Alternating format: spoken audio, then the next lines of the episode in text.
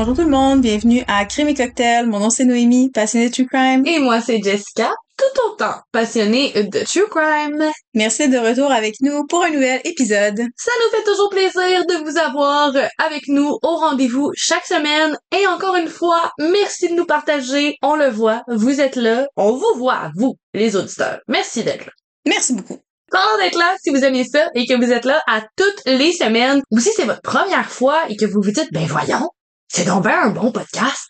Apple, Spotify, 5 étoiles, s'il vous plaît. S'il vous plaît!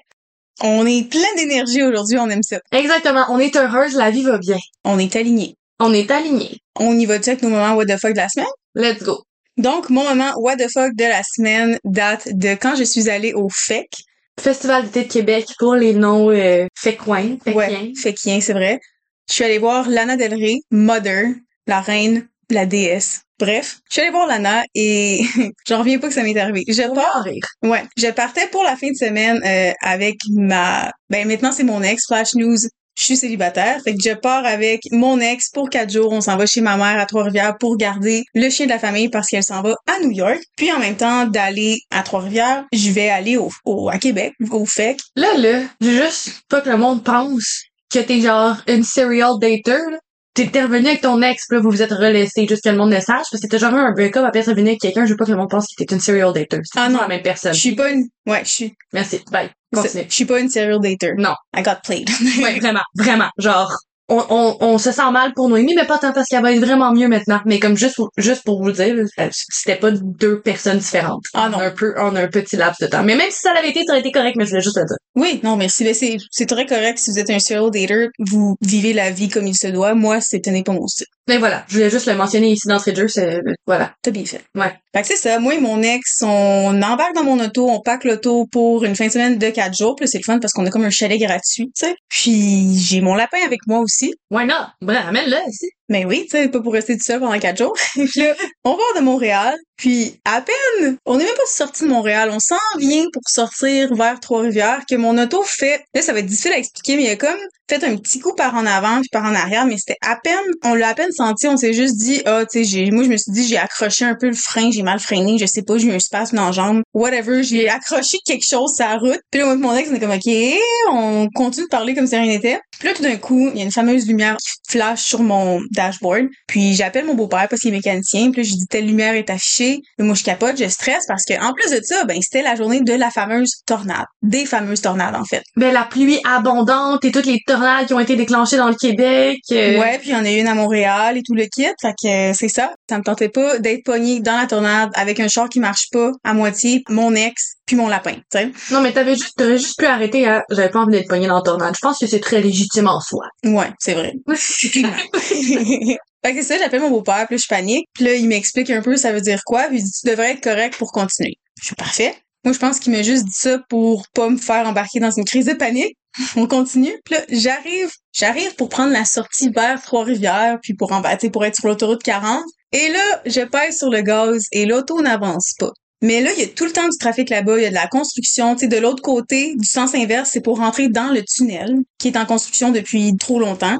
Je commence à capoter, je me dis, aïe, s'il faut que je reste pognée ici, que j'appelle CA ici, ça va être l'enfer. Fait que là, je finis par être, été vraiment chanceuse, j'ai, mon auto a commencé à, comme, pas marcher, proche d'une sortie. Fait que je me suis mis dans le triangle de, comme, la sortie puis la route, mettons, tu sais, pour pas que je sois en danger de me faire rentrer dedans. Mais t'étais tout de même en danger de te faire rentrer, dedans- de rentrer dedans parce qu'il y a des taouins à Montréal et il y en a à Pelleté. Ah oui, il y en a beaucoup. Je capote un peu, je vois comme, tu sais, il y a, il y a les alertes qui arrêtent pas de sonner sur nos selles que la tornade s'en vient. Puis on la voit s'en venir. On dit, on voit le ciel, euh, on, les, le, l'auto, il vente tellement que ça, ça brasse d'un bord puis de l'autre. Hey, c'est devenu noir comme si on était en pleine nuit du, à- à- en pleine journée, là, comme si on était en pleine nuit. C'était, niaiseux comment ça faisait peur. On était comme dans l'apocalypse. Fait que je peux même pas imaginer être prise sur le bord de la route. Ça faisait peur du confort de notre maison. Fait qu'imaginez sur la route, pogné, ton char marche pas. Euh, allô, lapin. Ah, je capotais. Je rappelle mon beau-père. Puis là, ce coup-là, je pleure. Puis là, il me dit, garde, appelle CA. Nous, on va, ben, on va appeler des garages. Parce que là, je m'en allais quand même à Trois-Rivières, là. Fallait, mes, mes parents ils partaient ce soir-là pour New York. Il fallait que je me rende à Trois-Rivières. J'avais pas le choix de me rendre à Trois-Rivières. Puis, je suis chanceuse. J'ai CA hors plus, plus, plus. C'est gratuit pour moi. Puis on a comme 200 kilomètres qu'on peut se faire touiller. Fait que là, elle appelle CA avec mon application. Le CA, ça a pris quand même du temps avant qu'il arrive parce que, ben, T'étais pas tout seul?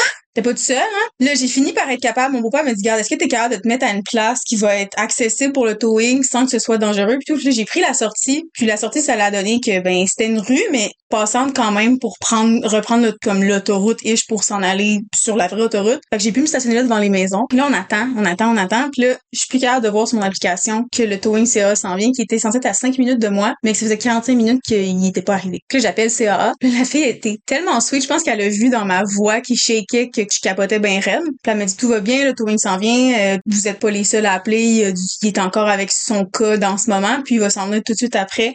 Est-ce que vous êtes en sécurité? Tout le kit. Elle, a été tellement gentille, je la remercie. Elle m'a tellement calmée, puis elle, elle m'a fait une petite joke. Ça m'a tellement déstressée. Ça, c'est quelqu'un qui est à sa place dans la vie. Vraiment. Fait que là, ben, on attend, on attend. Puis là, j'avais envoyé des photos à Jess, justement.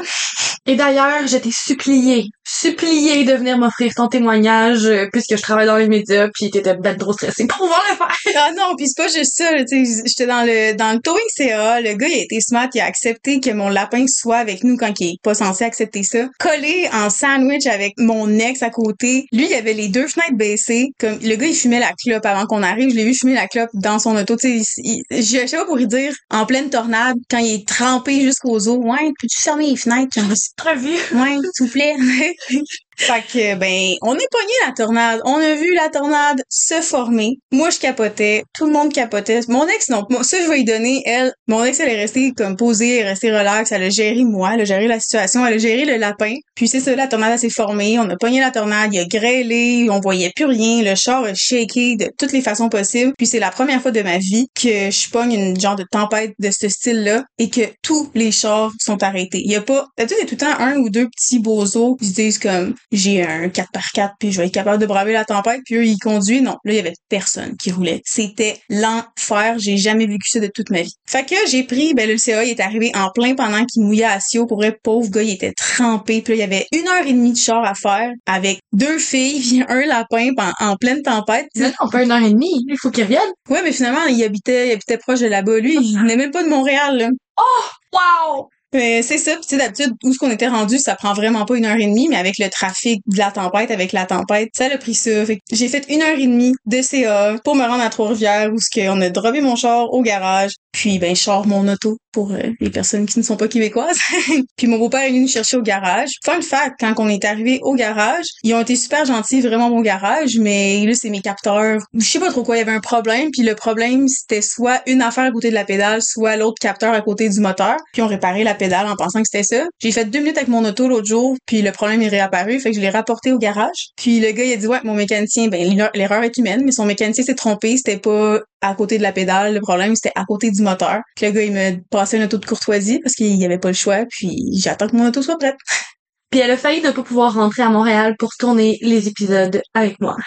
Ouais, puis d'habitude, on a tout le temps au moins un épisode d'avance, mais là, vu que j'étais partie toute la fin de semaine à Québec, on n'avait plus d'avance, mais non. Ouais. Je suis là pour vous, la gang, peu importe ce qui arrive, tempête, tornade, je suis plus en couple, whatever ce qui arrive, je suis là pour vous autres, puis on enregistre l'épisode. Et sachez qu'on avait une solution euh, aléatoire. Ben pas aléatoire, on avait une solution alternative, c'est le mot que je cherchais. On avait une solution alternative. Donc vous auriez eu du contenu mercredi pareil. C'est notre engagement. Une fois semaine, on est là. C'est ça qui est ça. Et voilà. Donc, c'est ça mon moment what the fuck de la semaine. Puis quand ça m'est arrivé, je m'étais dit, mon cerveau a une neurone que je partage avec Jess, je me suis juste dit, hey, vais avoir un bon moment what the fuck cette semaine pour une fois. C'est exactement ce qu'on se marquait dans nos messages textes. ouais. fait que c'est ça. Excellent moment what the fuck. Moi, j'ai été accrochée tout le long de ton histoire. Donc, euh, j'espère que ça a été la même chose à l'écoute, à l'audio. Euh, J'ai failli mélanger les deux en même temps. Je faisais l'audio écoute, l'audio, l'audio écoute. Mon tour! Et, euh, moi, cette semaine, euh, je vais... Hey, toi, tu parles de ton break-up. Moi, mon moment what the fuck, c'est avec ma blonde. Je suis déplacée. Non, baguette, baguette, on l'aime. OK. Baguette et moi. Baguette euh, est, est une personne qui se présente de manière plus masculine. Donc euh, voilà, elle va se présenter de manière plus masculine, je vais le dire demain. On s'en va souper un vendredi, une grosse semaine, bien des choses à célébrer, puis là, là je décide que je me mets popoune. Popoune, pour ceux qui sont pas du Québec, ça veut dire que je me suis maquillée, j'ai pris soin de moi, je me suis bien habillée, je me sentais super jolie, donc on marche dans la rue main dans la main. Ma copine a fait la même chose, sauf qu'elle, bon, elle se maquille pas, elle va vraiment plus soigner son, son habillement. On marche main dans la main, puis on on se fait complimenter par un monsieur. Il dit, oh mon dieu, t'es tellement belle avec ta robe. Donc, on comprend que c'est à moi que le compliment est destiné. On dit merci, on continue de marcher, la vie finit comme ça. Cette personne-là, c'est une personne qui réside près de chez moi et ma copine, et là, le lendemain, on marche le chien, puis il nous arrête alors qu'on marche le chien. On n'est clairement pas là pour te parler, on marche notre chien. Genre, on fait d'autres choses, Coco. Il nous arrête et dit, mais tu sais, euh, la dernière fois, là, c'était pas ça que je voulais dire. Je voulais pas dire que t'étais pas belle. Puis il dit ça en pointant ma blonde. Là, on fronce ses sourcils en disant de quoi tu parles. il, il voit qu'on comprend pas trop, fait qu'il nous ramène et dit ben tu la fois que t'es sortie avec ta petite robe rouge, t'es dit que t'étais belle avec ta robe rouge, ça voulait pas dire que ta blonde n'était pas belle. Fait que là on se dit ok, c'est vraiment étrange comme moment, on peut-tu procéder, passer à autre chose? Et lui de renchérir, je voulais juste dire que tu devrais pas te cacher derrière des vêtements de gars. Si toi aussi tu mettais une robe, tu serais tellement belle. Ah, pis comme, ah, j'adore Baguette, mais si elle mettait une robe, tu sais, elle peut mettre une robe si elle veut, mais Ah, c'est pas. elle serait tellement pas à l'aise. Non, c'est pas elle. Non. Non. Non. Ah, mon Dieu. Puis, sérieux, j'avais envie de répondre. Hey! Merci ton conseil, c'est exactement toi qu'il lui fallait pour qu'elle change sa garde-robe au complet. Genre, tu penses vraiment que toi, monsieur, qu'on qu'on ne connaît pas, à qui la vie n'a absolument pas été sollicitée, ça vaut quelque chose que tu viens de dire, à, à part de nous faire chier. Tu viens de bâtir son identité au complet, elle était pas capable de le faire sans toi, merci beaucoup. elle continue d'y parler, elle va peut-être redevenir straight. Ah boy. Ah, le monde, hein, des fois. Fait que tu sais, c'est moi ma blonde, on n'a rien demandé, puis il y a quelqu'un qui est juste venu dire à ma blonde qu'elle devrait mettre des robes, puis d'habitude, Noémie peut l'attester, je suis la personne qui est peace and love, qui essaie de pas confronter, je suis vraiment anti-confrontation, mais là, c'est ma blonde qui a dû me retenir parce que ça passait pas pour moi, là. Non, non, mais c'est ça. Toi, quand t'es anti-confrontation, mais quand ça vient attaquer des personnes très proches de toi, t'es, non, ça passe pas de même. Get the fuck away. Je suis quand même un bélier, hein? Fait que, ben, c'est ça, c'est mon moment what the fuck. On espère que nos moments what the fuck vous ont fait dire, what the fuck? Qu'est-ce que c'est ça? Qu'est-ce qu'on boit aujourd'hui? Ah non, c'est c'est toi qu'il faut que me pose la question. C'est vrai. Qu'est-ce qu'on boit aujourd'hui, Jess? Aujourd'hui, on boit une framboise tonique. C'est une framboise tonique. On va prendre 5-6 framboises. Je te surprends-tu quand je te dis ça? Pour la framboise tonique, t'as besoin de framboise? M'attendais à des bleuets. On va rajouter 3 quarts d'once de sirop simple, 1 once de jus de citron. Squishy squish si t'en as envie. Squishy squish pas si t'en as pas envie. Mais moi, sincèrement, je te dis squish-le. Parce que t'as tout le jus qui en sort et les saveurs. On va topper avec du gin sans alcool si vous désirez le faire. Ou si vous n'avez pas de gin sans alcool, vas-y straight pipe au tonic. Soit tu rajoutes un peu de gin sans alcool, avec alcool aussi si tu veux, parce que nous, t'auras bien compris qu'aujourd'hui c'est un mocktail, pas d'alcool. Euh, mais si toi t'as envie d'avoir de l'alcool, rajoute ton gin avec alcool. Mais nous, on y est allé avec de l'eau tonique. On garnit avec de la framboise et du citron, puis ben c'est ça. C'est ça. Votre mocktail euh, framboise tonique. Mocktail tonique à la framboise. Voilà. Moi, je vous conseille vraiment de squishy squish, non seulement les framboises, mais tu sais, si vous voulez prendre juste du jus de citron, vous voulez vous mettre une tranche de citron, faites juste tout squish pour que ça fasse un petit jus, puis après rajoutez tout. C'est excellent. Je trouve que c'est un petit mocktail qui est frais. Pas trop compliqué à faire non plus, qui est le fun. Tu sais, tu peux rajouter le gin sans alcool ou même sans gin sans alcool, c'est super bon pareil. Ouais. Et aussi, vous voulez vraiment y aller avec le gin aussi, là, ça va être vraiment déjà avec du gin régulier. Je sais qu'il y a euh, Romeo ou Artist in Residence, je sais pas c'est lequel des deux, je les mélange tout le temps, mais une des deux marques québécoises a sorti un gin au baie récemment. Avec ça, ça serait malade. Ouais. Moi, j'adore les framboises, j'adore le gin, j'adore l'été, ça me fait penser à l'été. Je vais y aller avec un 7.8. Mmh. Moi, je vais aller avec un 9. 9 sur 10, ouais. Ah, Vraiment ouais. bon. Ben ouais, c'est un niveau là. Moi, j'étais une fille de gin tonic. Fait qu'un C'est gin, vrai. euh, ouais. Ah, je me sens cheap, là. Ouais, je trouve que t'es pas. Ok, je vais, je vais y aller 8.8 8, 8 sur 10. 8 sur 10. Fait que, aujourd'hui, vous apprenez que Noémie est influençable. Avec moi, c'est tout ou pantoute. Soit tu m'influences, soit je t'envoie chier. ça, ça, je vous dis cheers. chien, chien. Alors, non. De quoi veux-tu me parler aujourd'hui? Je vais commencer avec mes sources aujourd'hui. Donc, le Guardian.com, Refinery29.com, CBSNews.com, YouTube.com, Heavy.com, Analytic.co.in, HistoryHollywood.com, le NewYorkTimes.com, NBCNews.com, Oxygen.com et Oxygen.com. Shannon Gilbert est née le 24 octobre 1986 à Lancaster, en Pennsylvanie, faisant d'elle un scorpion. Elle a obtenu son diplôme d'études secondaires à seulement 16 ans, donc deux ans en avance, dans une école de New à New York. C'était la plus vieille de quatre enfants, tous des filles, Sarah, Sherry et Stevie. Ses acteurs préférés étaient Tom Cruise et Angelina Jolie et sa couleur préférée était le vert. Shannon adorait chanter depuis toute petite. Elle rêvait de devenir chanteuse et sa source d'inspiration était nulle autre que Mariah Carey. C'était une jeune femme brillante, pétillante, remplie d'ambition et toujours prête à aider ses proches. Malheureusement, Shannon était loin d'avoir une enfance normale. Elle a principalement grandi dans des foyers d'accueil. Sa mère, Mary, a quitté son mari, le père de Shannon et de ses sœurs, et a quitté sa ville natale pour s'installer dans le nord de l'État de New York. Aucune de ses filles n'avait même atteint l'âge de 10 ans. Shannon avait 5 ans, Sherry 4 et Sarah 3. C'était environ deux ans avant que la famille ne déménage à Ellenville. Quand ses filles étaient plus grandes, Mary leur a dit qu'elle l'avait quitté parce qu'il consommait de l'héroïne. Alors qu'aucune d'entre elles n'a revu son père, toutes les filles avaient hérité de son teint caramel. Après avoir quitté son mari, Mary et les filles sont restées brièvement avec la mère de Mary, qui avait également quitté son mari et a déménagé dans le comté de Rockland. Après l'arrivée de la famille Gilbert à Ellenville, Shannon, alors âgée d'environ 7 ans, est de nouveau entrée dans le système de placement familial.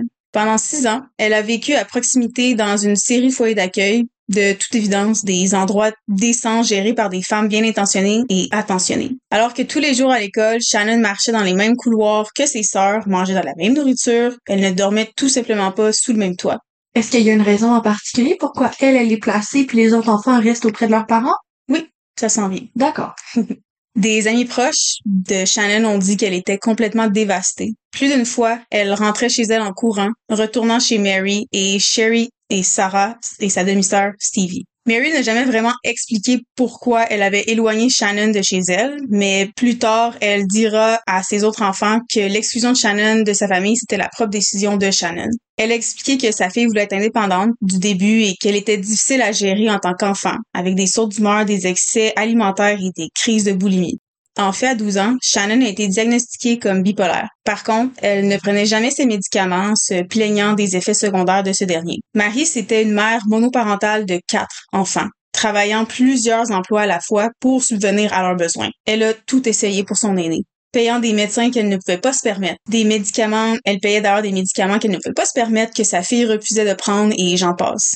Elle en était venue à la conclusion que le mieux pour sa fille, c'était de prendre la décision crève-cœur de la placer dans un endroit qui pourrait lui procurer l'aide dont elle avait tant besoin que Marie elle-même ne pouvait pas lui donner. Après avoir terminé ses études secondaires, elle a vécu pendant un certain temps avec sa grand-mère et s'est inscrite à des cours d'infirmière. Elle a travaillé dans un hôtel, un Applebee's et un centre pour personnes âgées et en tant que secrétaire dans une école. En moins d'un an, elle a quitté l'université ainsi que le travail de secrétariat, disant que tout ça l'ennuyait.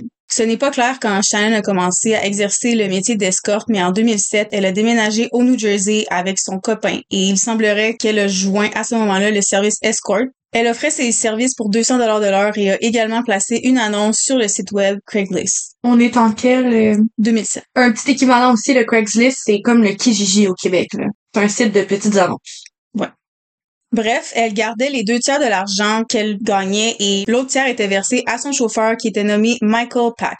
En une nuit, elle gagnait environ 600 dollars US et dépensait de l'argent pour acheter des cadeaux assez coûteux à ses sœurs et à leurs fils ou pour aider Marie qui jonglait encore plusieurs emplois à la fois pour s'occuper des filles. OK, fait qu'elle est, elle est escorte, mais elle, elle fait encore tous ses, elle occupe encore tous ses autres emplois. Donc, elle a juste rajouté ça à sa liste de tâches. Non, elle est seulement escorte à ce moment-là, à temps plein. Puis, elle aspire à être chanteuse, actrice. Elle passe certaines auditions, pardonnez-moi, je l'ai pas dit tantôt, à Manhattan dans le but de percer. Mais à ce moment-là, elle est, elle est escorte, puis elle a laissé les autres emplois parce que ça l'ennuyait et parce que ça gagnait pas assez d'argent. Compris. En mai 2010, Joseph Brewer l'a embauché sur le site web de Craigslist. Ce dernier venait d'Oak Beach, une résidence de Long Island dans une communauté privée. Shannon s'y est rendue avec son chauffeur Michael Pack qui travaillait avec elle, puis elle est rentrée et Michael est resté à l'extérieur de la maison pour l'attendre. Après quelques heures, Joseph Brewer, le client, est sorti de la maison et a appelé le chauffeur parce que Shannon se comportait, selon lui, de manière erratique et elle a même appelé le 911 de chez lui vers minuit. Malheureusement, elle n'a pas révélé son emplacement exact au répartiteur car elle ne le savait pas après y avoir été conduite par Michael Pack. Au cours de la conversation 911, elle a dit que quelqu'un était après elle. Elle a déclaré « Ils essaient de me tuer ». Plus tard, elle a cogné à la porte des voisins vers 5 heures du matin et a crié « Aidez-moi » et a tenté d'ouvrir la porte. Ensuite, elle est allée chez un autre voisin, Barbara Brennan, et a dit qu'elle était là vers environ 5h21. La voisine a dit ça. Qu'elle a frappé à sa porte, mais Shannon s'est enfuie aussitôt que Barbara a appelé la police. C'est le dernier moment que Shannon a été vue en vie. C'est assez étrange que Shannon se soit enfui de son chauffeur parce que c'est sa sortie de secours. Dans le film Lost Girls, qui parle du cas que je traite aujourd'hui, il y a une femme qui exerce ce travail-là, qui dit je m'en fous, peu importe ce qu'il arrive, mon but c'est de retourner à mon chauffeur parce que c'est lui ma sortie. Aussi, c'est étrange qu'elle s'enfuit quand la voisine appelle la police, alors qu'elle venait tout juste d'appeler la police pour avoir de l'aide et ils essaient de me tuer. Il au pluriel. Seulement Joseph Brewer devait se trouver dans la maison. De qui parle-t-elle? La police a mis une heure à arriver. Alors qu'elle a passé un appel de plus de 21 minutes au 911 en pleine nuit, une femme hurlant qu'on voulait la tuer. Mary Gilbert a blâmé le département de police du comté de Suffolk pour ça. Cependant, le service de police a déclaré qu'il ne pouvait pas répondre à l'appel de Shannon parce qu'elle n'a pas dit au répartiteur du 911 où elle se trouvait lorsqu'ils lui ont demandé. En fait, parce qu'il n'avait pas d'emplacement, les répartiteurs auraient transféré l'appel de 21-23 minutes à la police de l'État de New York. Par contre, selon l'ancien chef des détectives de ce comté, Dominic Varron, ils n'ont rien su de l'appel de Shannon pendant près de un mois. C'est à ce moment-là que l'appel de Shannon a été lié au rapport de la personne disparue que sa famille avait déposé dans le New Jersey. De toute façon, Shannon n'a pas été la seule à appeler la police. On se rappelle des voisins qui l'ont appelée? Elle a dit être à Long Island dans son appel 911, on l'entend. Donc logiquement, même si Shannon n'a pas donné son emplacement exact, avec les appels des voisins de une femme hystérique disant qu'on cherche à la tuer, on fait le lien. Qu'est-ce qui se passe dans la communauté d'Oak Beach? Qu'est-ce qu'on y cache? Shannon Gilbert est donc disparu le 1er mai 2010. Deux jours après sa disparition, le docteur Charles Peter Hackett, ancien médecin de la police, a appelé Mary Gilbert, la mère de Shannon. Cette dernière a déclaré que lors de l'appel, le docteur Charles lui avait dit qu'il dirigeait une maison de transition pour les personnes qui voulaient sortir de la rue et que Shannon était là, mais était parti avec son chauffeur. Mary dit que le docteur Charles a affirmé qu'il s'inquiétait pour Shannon et a dit aussi qu'il lui avait donné des médicaments pour la calmer. Lorsque Mary lui a demandé comment il avait obtenu son numéro, il lui a seulement dit qu'il exigeait que quiconque vienne chez lui lui donne ses coordonnées d'urgence. Cependant, lorsque les sœurs de Shannon se sont rendues à Oak Beach, le docteur leur a raconté une histoire complètement différente. Non seulement il a nié avoir vu Shannon, mais il a nié avoir appelé Mary. Trois jours après son premier appel, il a passé un deuxième appel à Mary, cette fois-ci lui disant qu'il n'avait jamais rencontré Shannon et qu'il n'avait pas passé l'appel précédent. Malgré le déni initial du Dr. Charles d'avoir passé les appels, les enregistrements téléphoniques ont prouvé plus tard que tout ça s'était bel et bien produit. Après que les enregistrements ont été rendus publics, le Dr. Charles a finalement admis avoir appelé la mère de Shannon, mais il affirme qu'il l'a fait plus tard dans la semaine et à la demande des amis qui recherchaient Shannon. Lorsqu'il a été confronté par Mary, le Dr. Charles a nié avoir jamais rencontré Shannon et a affirmé qu'il n'avait jamais dit à Mary qu'il avait une cure de désintoxication pour personnes cherchant à sortir de la rue. Jusqu'à sa propre mort, Mary croyait vraiment que le Dr. Charles était le principal suspect dans la mort de sa fille. Donc, juste pour faire une petite récapitulation, Shannon disparaît après avoir été chez un client à Oak Beach. Elle appelle la police, un appel de 21 à 23 minutes, hurlant qu'on veut la tuer. Elle dit qu'elle est à Long Island. Ça prend une heure avant que la police arrive, malgré plusieurs appels de voisins disant qu'il y a une femme hystérique dans leur communauté. Et le Dr. Charles habite dans cette communauté privée à Oak Beach. D'ailleurs, plus tard, euh, la mère de Shannon va porter plainte contre le Dr. Hackett en novembre 2012 pour mort injustifiée, affirmant qu'il avait amené une Shannon effrayée chez lui et lui avait administré des médicaments pour la calmer, ce qui a finalement été le catalyseur de sa mort. La police a affirmé que le Dr. Charles était un individu qui aimait s'impliquer et s'insérer dans les événements, mais ne le considérait pas comme un suspect. De plus, ils ont noté que sa femme et ses deux enfants étaient à la maison au moment de la disparition de Shannon. Après de nombreux efforts de Mary, le département de police a incorporé des exercices d'entraînement canin dans leur recherche de la zone autour du dernier emplacement connu de Shannon Gilbert. Au cours d'un tel exercice canin effectué le 11 décembre 2010, un ensemble de restes squelettiques a été retrouvé dans la promenade. Tu veux dire, ils ont envoyé des chiens euh, renifleurs de cadavres, mettons. Ouais, ils ont envoyé des chiens, pas nécessairement renifleurs de cadavres, mais juste... Ben, je pense que c'est assez... Euh, je, dire, je pense que c'est comme ça que les autorités policières procèdent. Là. Ils utilisent les unités canines. Ouais, ils, ils font bien. Ils l'avaient pas fait jusqu'à là. Non. De mai à décembre. Pourquoi pas plus tôt? Ben... On connaît tous la réponse, parce que Shannon était une travailleuse du sexe. Bref, comme j'ai dit, en cherchant le corps de Shannon, la police a découvert quatre corps en trois jours le long d'Ocean Parkway entre Gilgo Beach et Cedar Beach, à proximité. Les corps étaient répartis sur environ un quart de kilomètre, chacun à environ 500 pieds l'un de l'autre. Le 11 décembre 2010, les restants de Melissa Barthélemy, 24 ans, sont trouvés. Le 13 décembre 2010, les restes de Maureen Brainard Barnes, Megan Waterman et Amberlyn Costello, 27 ans, sont trouvés. Tous des travailleurs du sexe avec une carrure petite comme Shannon. Le 29 mars 2011, les restes de Jessica Taylor sont retrouvés. Certains des corps retrouvés sur Giggle Beach étaient partiels et les restes ont été trouvés dans une zone boisée de Manorville, Long Island, des années avant la recherche de Shannon Gilbert. Jessica Taylor, elle en faisait partie. Les restes squelettiques de Jessica ont été retrouvés à Manorville le 26 juillet 2003, mais des restes supplémentaires ont été trouvés le long d'Ocean Parkway le 29 mars 2011 lors des recherches pour Shannon. Le 4 avril 2011, la dépouille de Valerie Mack est retrouvée. Valerie, qui avait travaillé pour la dernière fois à Philadelphie, a été retrouvée à Manorville et Gilgo Beach à des années d'intervalle, selon la police, tout comme Jessica. Le 4 avril 2011, ce sont des restes démembrés qui ont été retrouvés sur la plage de Gilgo. Elle était connue sous le nom de Jane Doe numéro 6 jusqu'en mai 2020 lorsque les enquêteurs ont utilisé la généalogie génétique pour l'identifier. Elle avait été vue pour la dernière fois par sa famille à Port Republic au New Jersey en 2000. On est 11 ans plus tard. Puis on l'a identifié 20 ans plus tard. Ouais. Le même jour, les enquêteurs ont découvert les restes d'un enfant qui est encore à ce jour non identifié. Les restes ont été retrouvés le long d'Ocean Parkway, près de l'endroit où les restes de Valerie Mack ont été retrouvés. Le corps de la petite fille avait été caché dans un bosquet de branches et d'herbes à puce au large d'Ocean Parkway. Elle avait entre 18 et 24 mois au moment de sa mort. Toujours le 4 avril, les restes d'un homme d'origine asiatique ont été retrouvés. Il est estimé avoir entre 17 et 23 ans au moment de sa mort, qui serait survenu 5 à 10 ans avant la découverte du corps. Selon les autorités, il portait des vêtements entre guillemets pour femmes. Tous ont perdu la vie de façon violente. Le 11 avril 2011, deux autres corps ont été retrouvés, une connue sous le nom de Jane Doe numéro 7 et la police croit que le second corps serait celui de la mère du bambin retrouvé plus tôt. Et Shannon dans tout ça? Le 13 avril 2011, le corps de Shannon a été retrouvé environ un kilomètre d'où elle a été vue pour la dernière fois. Sa sacoche et son cellulaire ont été retrouvés quelques jours plus tôt, près du corps. Tenez-vous bien, la police a affirmé que Shannon aurait pu être victime d'une noyade accidentelle. Cependant, un médecin légiste a jugé que la cause du décès n'était pas concluante. L'avocat de la famille Gilbert, John Ray, a déclaré à Oxygen.com qu'il contestait l'allégation de cause naturelle et pensait que les appels au 911 pourraient détenir potentiellement des preuves qui indiquent un acte criminel, parce qu'à cette époque-là, encore à ce moment-là, on n'avait pas accès, le public, aux appels 911. L'avocat John Ray a dit qu'il voulait entendre les enregistrements, mais malheureusement, Mary, la mère de Shannon, n'aura jamais la chance d'entendre les enregistrements de l'appel 911 de sa fille. Elle qui s'est tant battue pour sa fille, qui s'est tant battue pour découvrir la vérité de ce qui était arrivé à sa fille, que grâce à elle, on a découvert un tueur en série, que grâce à elle, plusieurs filles, femmes et familles ont pu savoir qu'est-ce qui s'était passé à leurs proches. Elle a été attaquée et tuée en 2016 par sa fille, Sarah Gilbert. L'avocat John Ray tentait d'obtenir l'audio du 911 depuis des années. Ça a commencé en 2012 par une demande de Freedom for Information Act aux enquêteurs qui a été rejetée. Il a déclaré que le département de la police avait fait des déclarations sous serment disant qu'il ne pouvait pas abandonner l'audio car les clips faisaient l'objet d'une enquête criminelle active.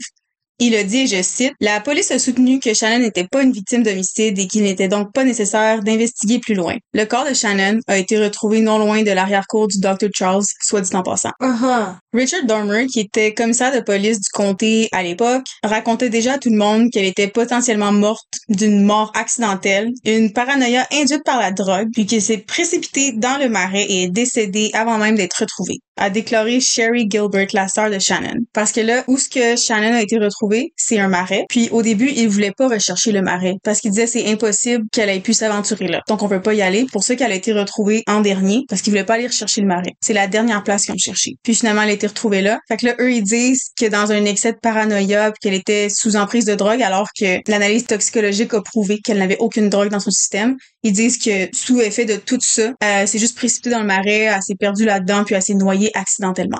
Donc, Mais attends, mais moi, je comprends toujours pas comment la sœur a attaqué la mère. moi, j'y arrive dans deux Ah, petites ok. secondes. Je vous laisse sur un cliffhanger. Ouais, parce que moi, je t'accrochais là-dessus. Genre, quoi? Sherry Gilbert a aussi dit J'ai juste l'impression que cela ne fait que réaffirmer que c'était leur théorie initiale. C'est dégoûtant. Quel est le motif? Quel est l'agenda derrière tout ça? Peu importe si les gens pensent qu'elle est une victime de tueurs en série de Long Island, il lui est arrivé quelque chose cette nuit-là. Elle craignait pour sa vie. Elle a appelé le 911. Elle était suffisamment cohérente pour rester au téléphone pendant plus de 20 minutes. Elle était suffisamment cohérente pour frapper à la porte des gens. Cela m'amène à croire, pourquoi irait-elle alors dans le marais? Cela n'a tout simplement aucun sens pour moi. Fin de la citation. Comme j'ai dit plus tôt, Mary, avec l'aide de son avocat John Ray, ont embauché un médecin légiste, Michael Baden, pour procéder à une autopsie privée. C'est dans cette autopsie qu'ils ont découvert qu'il y avait des signes d'homicide par strangulation et elle avait été retrouvée face visible, ce qui est peu probable en cas de noyade. Le docteur Baden a déclaré qu'il manquait le larynx à Shannon et qu'il manquait des cornes, entre guillemets, à un os hyoïde, ce qui peut arriver généralement en cas d'étranglement. Ce n'est qu'en 2022 que l'appel 911 de Shannon a été dévoilé au public.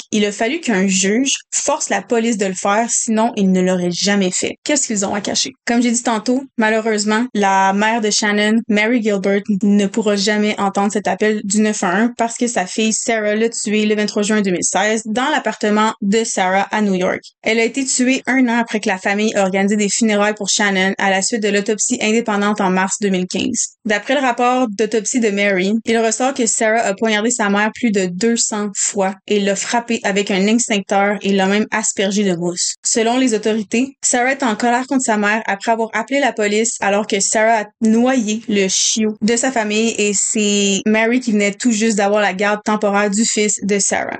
En 2017, elle a été reconnue coupable et accusée du meurtre au deuxième degré et condamnée à 25 ans jusqu'à perpétuité. Et sa date de libération conditionnelle, si elle réussit à l'avoir, est en 2041. Elle a aussi reçu un diagnostic de schizophrénie. D'ailleurs, elle a une fois dit à son petit ami qu'elle voulait tuer son propre fils. Malheureusement, Sarah souffrait elle aussi de problèmes mentaux. Shannon souffrait de bipolarité et Sarah souffrait de schizophrénie. On sait à quel point ça peut être une maladie extrêmement difficile. Sarah ne prenait pas sa médication. Mary a tout fait pour l'aider. Puis dans une crise de schizophrénie, elle a, elle a tué sa propre mère. Puis ça a été dit qu'après tout ce qui est arrivé à sa sœur Shannon, elle a complètement changé puis elle a complètement basculé vers une réalité qui n'existait que dans sa tête à elle. C'est vraiment triste. Pour vrai, je, je, je, je, je, je, c'est écœurant cette histoire-là, ça me bouleverse. Je vais maintenant vous transporter au 16 janvier 2020. La police a divulgué de nouvelles preuves dans le dossier des Lost Girls de Long Island. Une certaine ceinture avec les initiales WH ou MH a été retrouvée en lien avec la scène de crime. 14 mars 2022. Dans le cadre d'une nouvelle enquête, les responsables ont découvert qu'une Chevy Avalanche de première génération était immatriculée à un certain Rex Human au moment des meurtres, selon des documents judiciaires. Parlant de cette preuve, les procureurs ont dit c'était important car un témoin de la disparition d'Amber Costello a identifié cette dite Chevrolet comme étant le véhicule qui aurait été conduit par son assassin. Fin la découverte de la camionnette a conduit à une enquête approfondie avec plus de 300 citations à comparaître, mandats de perquisition et autres moyens pour obtenir ou traiter des preuves.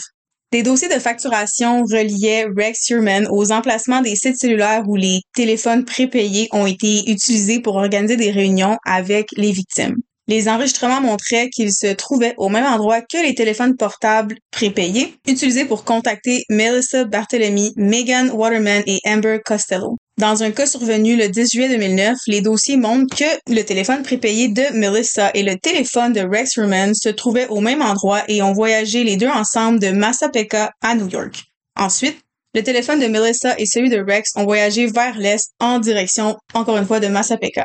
En juillet 2022, un détective de la police du comté a pris 11 bouteilles de la poubelle devant la maison de Rex Herman pour les tester. Donc ça, c'est assez connu dans les cas de true crime. Ils vont suivre la personne, puis oups, une petite paille, oups, une petite gomme. Il essaie de trouver la, la moindre parcelle d'ADN possible. Surtout dans un cold case comme celui-là d'un tueur en série qui date de plus de 13 ans. Le 24 février 2023, un laboratoire médico-légal a conclu qu'un cheveu trouvé sur les restes de Megan correspondait à l'ADN de la bouteille selon des documents judiciaires. On pense que ça provenait de la femme de Rex, mais sa femme n'était pas à New York au moment des meurtres. Un cheveu de la dépouille de Amber Costello a été testé et correspondait également à l'ADN d'une des bouteilles. Hein? Deux des victimes L'ADN des cheveux ou des particules trouvées sur eux, ça correspond à l'ADN trouvé sur les bouteilles à la maison de Rex Herman. Fait que lui s'est débarrassé de toutes les bouteilles d'eau de ses victimes en même temps? Je comprends. Non, dans le fond, les 11 bouteilles ont été retrouvées dans les poubelles du suspect Rex Herman que la police est allée repêcher pour être capable de trouver son ADN. Fait qu'ils sont fouillés dans, dans ces poubelles. Prendre les 11 bouteilles. Mais ils ont pris les 11 bouteilles en même temps ou c'est comme tout en même temps. Ils se sont dit, il y a 11 bouteilles, on les prend toutes, on veut le plus d'ADN possible parce qu'on on le sait que s'il y a un morceau d'ADN qui est trop petit, ça peut ne pas être capable d'être traité. Ça, je comprends. Moi, ce que je comprends pas, c'est comment, dans le fond, là, t'es en train de me dire que l'ADN qu'il y avait sur les bouteilles, c'est l'ADN des victimes. Fait que lui, il y avait... Non. Ah. Dans les poubelles du suspect, Rex Herman, ils ont pris les, les bouteilles d'eau qu'il avait jetées dans ses poubelles. Il a bu dans la bouteille, il l'a jeté. Ça, ça va. C'est ça. Ils ont pris l'ADN de peu importe qui dans la famille avait bu sur cette bouteille-là. Ça venait quand même d'une des personnes qui habitaient dans la maison. Puis sur le corps de deux des victimes, un des corps, il y a un cheveu qui a été testé. Puis l'ADN correspond avec l'ADN trouvé sur les bouteilles d'eau. Ok, je comprends. Puis sur un autre corps, l'ADN correspond aussi avec des avec l'ADN des, des bouteilles d'eau. Ok, c'est ça. C'est que, Ouais. euh, comment je l'avais compris, c'est que une des bouteilles d'eau avait l'ADN d'une des victimes. Donc là, Ah, non. extrêmement confuse. Donc, Non, non. On a pu corroborer l'ADN de ce monsieur-là avec le, le- les, les items qui avaient été retrouvés sur le corps des victimes. Ouais, 13 ans plus tôt. D'accord. Désolé si à l'audio vous aviez déjà compris puis vous aviez juste hâte qu'on continue l'histoire. C'est pas grave. Mais justement, il y a un des ADN qui a été retrouvé sur le corps des victimes qui, qui était fort probablement l'ADN de la femme du suspect Rex Herman, mais la femme était pas à New York au moment des meurtres. Les procureurs ont décrit que ça signifiait fort probablement que la toile de jute, le ruban adhésif, le véhicule ou autre objet utilisé dans les meurtres proviennent de son domicile ou le cheveu ou l'ADN a été transféré à partir des vêtements. Ah, ok. Tu sais, c'est comme si t'es un animal, mettons, tu prends ton animal, ben il y a plein de poils qui restent sur toi, ben c'est un peu la même chose. Fait que s'il y a un, un cheveu de la femme du suspect qui, qui a fini par se déposer sur la dépouille d'une des filles.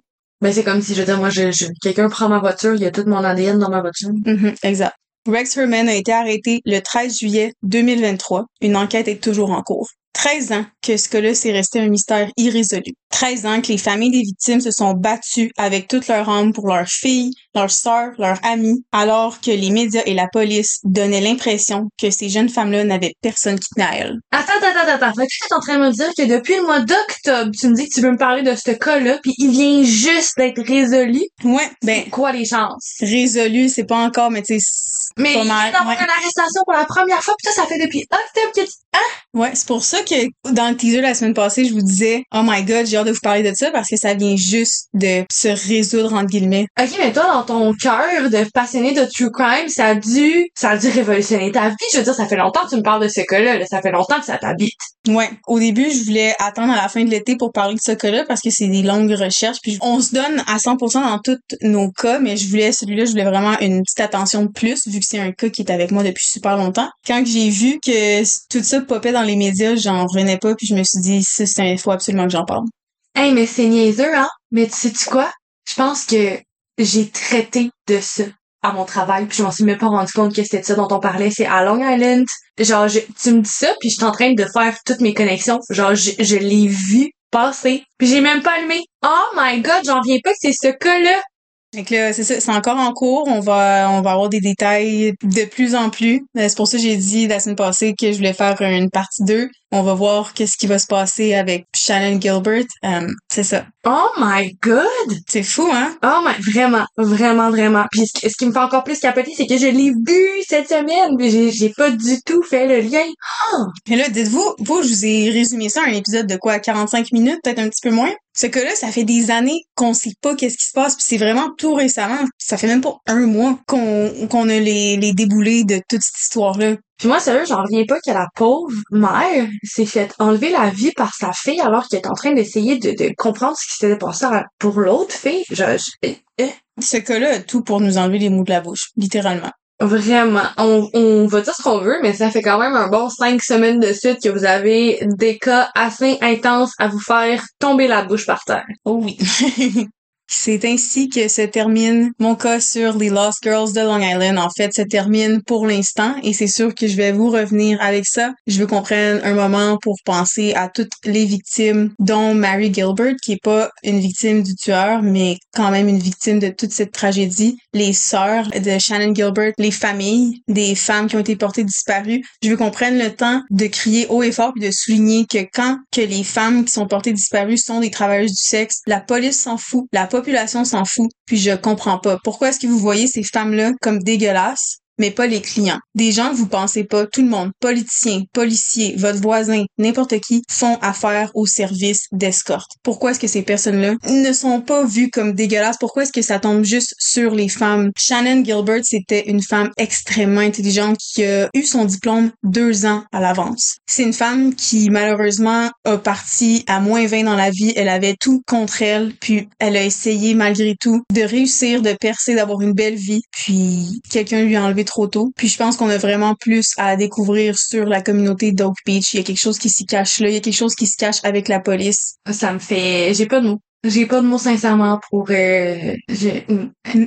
Même moi, c'est je traite de ce cas-là en ce moment, puis j'arrive, mon cerveau arrive pas à comprendre que c'est en train de se régler ça fait tellement longtemps que j'attends. Ça fait tellement longtemps qu'une fois par année, j'écoute le film, qu'il y a un livre aussi qui est sorti là-dessus. A... Déjà de nous, ça fait au moins un an qu'on a des discussions pour ce podcast. Oui, euh, le premier épisode est arrivé en octobre, mais ça fait ça fait pas mal euh, depuis l'été dernier que c'est sur la table, on en discute, on essayait de monter le, le, corps de, de, de, ce projet. Puis tu me parlais à la base de ce cas, tu m'as demandé si je le connaissais. Je t'ai dit que je pensais pas. Tu me dis non, n'apprends pas dessus, je veux te le présenter. Je m'en souviens encore. Ça fait un an. Je peux pas croire que, aïe aïe, là, il y a, aïe aïe. Ouais. Pour vrai, je, j'en reviens pas. C'est c'est rare, c'est c'est nous qui a des larmes dans les yeux là. Ouais, je trouve ça je trouve ça aberrant, je trouve ça tellement triste, ça me mon dieu, en 2013, moi j'étais en 2011, j'étais j'étais tellement plus jeune, mais je me rappelle ce cas-là est avec moi depuis tout ce temps-là, d'arriver maintenant 13 ans plus tard puis de d'avoir des réponses puis oh, c'est je sais pas je suis contente parce que c'est sûr que la situation aurait dû jamais arriver mais je suis je suis contente de voir qu'il y a enfin un débouché à ça. J'espère que ça va juste mettre en lumière encore plus comment c'est dégueulasse comment qu'on traite les personnes qui exercent ce métier-là, puis ça me dégoûte. Je trouve que Shannon Gilbert, ça pourrait être n'importe qui d'entre nous n'importe qui qui, qui aurait vécu dans ses souliers. Le loyer coûte cher, la nourriture coûte cher, tout coûte cher. Ta mère est monoparentale parce que ton père utilise de l'héroïne. T'as trois sœurs, dont une qui a des gros problèmes mentaux. Tu veux aider le plus possible, tu veux t'aider toi, puis l'argent facile est accessible à toi. Tu as fait des foyers d'accueil toute ta vie. Tu veux juste essayer de faire un petit peu d'argent pour avoir une meilleure vie. Je comprends pas le monde qui juge ça, ça. C'est pour ça que j'en profite pour en crier, le crier haut et fort. Puis moi, c'est quelque chose qui vient vraiment me toucher. Je pense que vous l'avez vu dans mes épisodes précédents, comment que ce, ce genre de cas-là vient me toucher particulièrement parce que je trouve que le monde est extrêmement hypocrite, puis ça, me ça me dégoûte. J'espère que toutes les victimes reposent en paix, la paix qu'ils ont qu'elles ont jamais eue, puis qu'elles méritent amplement. Je sais que Rex Sherman va aller en prison et tout, mais je sais qu'il y en a qui vont pas aller en prison puis qui sont responsables de tout ça, que la police a fait une job de merde, littéralement, dans ce cas-là. Puis si ça avait pas été de Mary Gilbert qui a poussé, poussé, poussé, poussé, rien aurait été découvert. On doit beaucoup à cette femme. Totalement puis comme tu l'as dit, ça, ça continue d'arriver. Si on se rappelle Marjorie, qui a perdu la vie ici il y a quelques années, qui était travailleuse du sexe, qui a été sauvagement assassinée par quelqu'un qui avait été relâché de prison. Comme tu l'as dit, il y a personne qui devrait avoir euh, peur de sa vie, ou juste gagner sa vie. On va envoyer beaucoup d'amour à toutes les personnes qui ont été affectées par cette personne, que ce soit la famille, que ce soit les victimes, que ce soit les amis, que ce soit les personnes comme Noémie qui se sont attachées aux victimes et qui suivent le cas depuis le jour 1, juste de l'amour à vous tous.